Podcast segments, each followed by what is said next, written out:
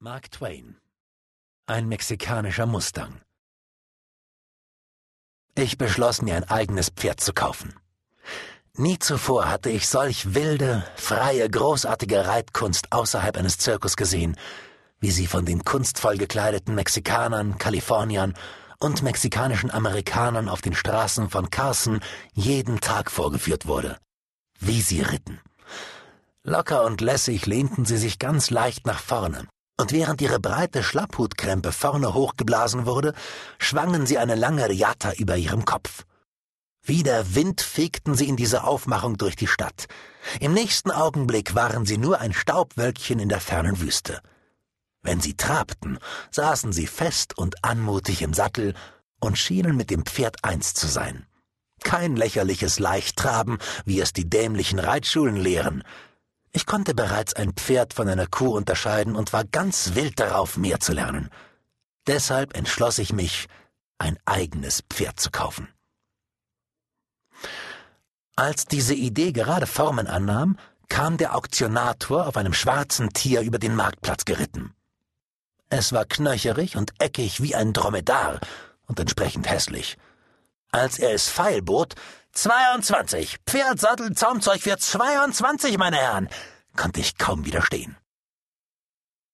Ein Fremder, der sich später als der Bruder des Auktionators herausstellte, sah meinen sehnsüchtigen Blick und ließ die Bemerkung fallen, das sei ein respektables Pferd zu diesem Preis. Der Sattel allein sei das Geld wert. Es sei ein spanischer Sattel mit schwerer Decke, der einen Lederbezug mit einem komplizierten Namen hatte, ich sagte, dass ich Lust hätte zu bieten.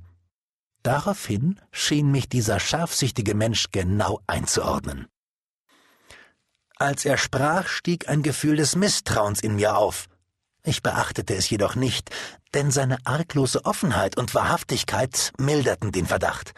Er sagte, ich kenne dieses Pferd, kenne es gut. Wie ich bemerkt habe, sind Sie hier fremd, und so denken Sie vielleicht, das sei ein amerikanisches Pferd. Ich kann Ihnen aber sagen, dass es dies nicht ist. Es ist nichts dergleichen. Vielmehr. Entschuldigen Sie, dass ich so leise spreche wegen der Leute hier. Also, vielmehr ist er ohne den geringsten Zweifel ein echter Mexikaner. Ich wusste nicht, was ein echter Mexikaner ist, aber die Hochachtung, mit der dieser Mann davon sprach, ließ mich mir selbst geloben, dass es für mich nur zwei Alternativen gebe. Besitzer eines echten mexikanischen Mustangs zu werden oder zu sterben. Hat er sonst noch irgendwelche andere äh, Vorteile? versuchte ich beiläufig fragend, mir mein Verlangen nicht anmerken zu lassen. Er hakte seinen Zeigefinger in die Tasche meines Armeehemdes, führte mich zur Seite und hauchte mir eindrucksvoll folgende Worte ins Ohr. Der ist das beste Sprungpferd in ganz Amerika. 24 Dollar und einen halben, meine Herr. 27, rief ich wie von Sinnen. Zum dritten, rief der Auktionator und übergab mir den echten mexikanischen Mustang. Ich konnte mein Frohlocken kaum verbergen.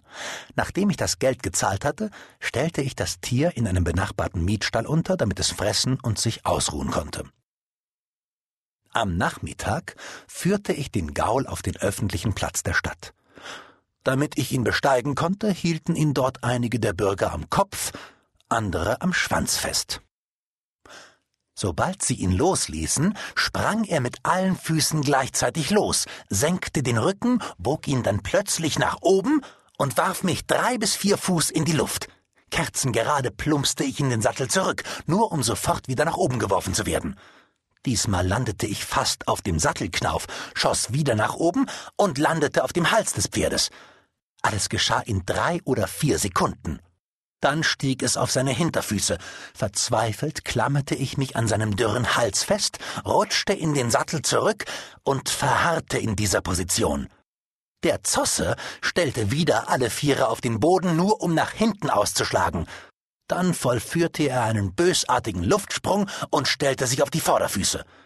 Als er dieses Mal landete, begann er von neuem mit der Übung, mich hoch zu katapultieren. Während ich zum dritten Mal hochflog, hörte ich einen Fremden sagen, Mann, der kann aber springen und bocken. Ich war noch in der Luft, da verpasste jemand dem Gaul einen schallenden Schlag mit einem Ledergürtel, und als ich wieder im Landeanflug war, war die mexikanische Schindmeere weg. Ein junger Kalifornier jagte ihm nach und fing ihn ein. Er fragte mich, ob er ihn reiten dürfe. Ich gewährte ihm gnädig den Gefallen. Er bestieg den Mustang, wurde sofort in die Luft geschmissen, gab dem Gaul aber bei seiner Landung die Sporen, worauf er wie ein Pfeil lossauste. Er flog über drei Zäune wie ein Vogel. Dann verschwand er auf der Straße in Richtung des Washoe-Tals. Mit einem Seufzer setzte ich mich auf einen Stein. Meine Hände legten sich durch einen natürlichen Impuls getrieben auf meine Stirn und meine Magengrube, ich glaube, erst in diesem Moment wurde mir die Armut der menschlichen Gliedmaßen bewusst. Hätte ich doch noch ein oder zwei weitere Hände für andere Stellen benötigt. Keine Worte können beschreiben, wie ich durchgeschüttelt worden war. Keine Vorstellung reicht aus, meinen ausgerenkten Zustand zu erfassen. Ich war innerlich, äußerlich und im Gesamten völlig aus dem Lot, durcheinander und verwirrt. Um mich scharte sich jedoch eine mitfühlende Menge. Eine ältere Person sagte voller Mitleid Fremder, du bist reingelegt worden. Jeder hier kennt den Gaul. Jedes Kind, jeder Indianer hätte dir sagen können, dass der bockt. Hör mich an. Ich bin Curry, der alte Curry, der alte Abe Curry. Der da ist ne echte mexikanische Schindmeere durch und durch und ne besonders gemeine hättest bloß den Mund gehalten und abgewartet, du Grünschnabel. Für ein paar Dollar mehr hättest anstelle des verdammten alten Gauls ein gutes amerikanisches Pferd gekriegt. Ich äh, ließ mir nichts anmerken, aber beschloss insgeheim für die Beerdigung des Bruders des Auktionators alle anderen Tätigkeiten zu verschieben, falls er während meines Aufenthalts in dieser Gegend sterben sollte.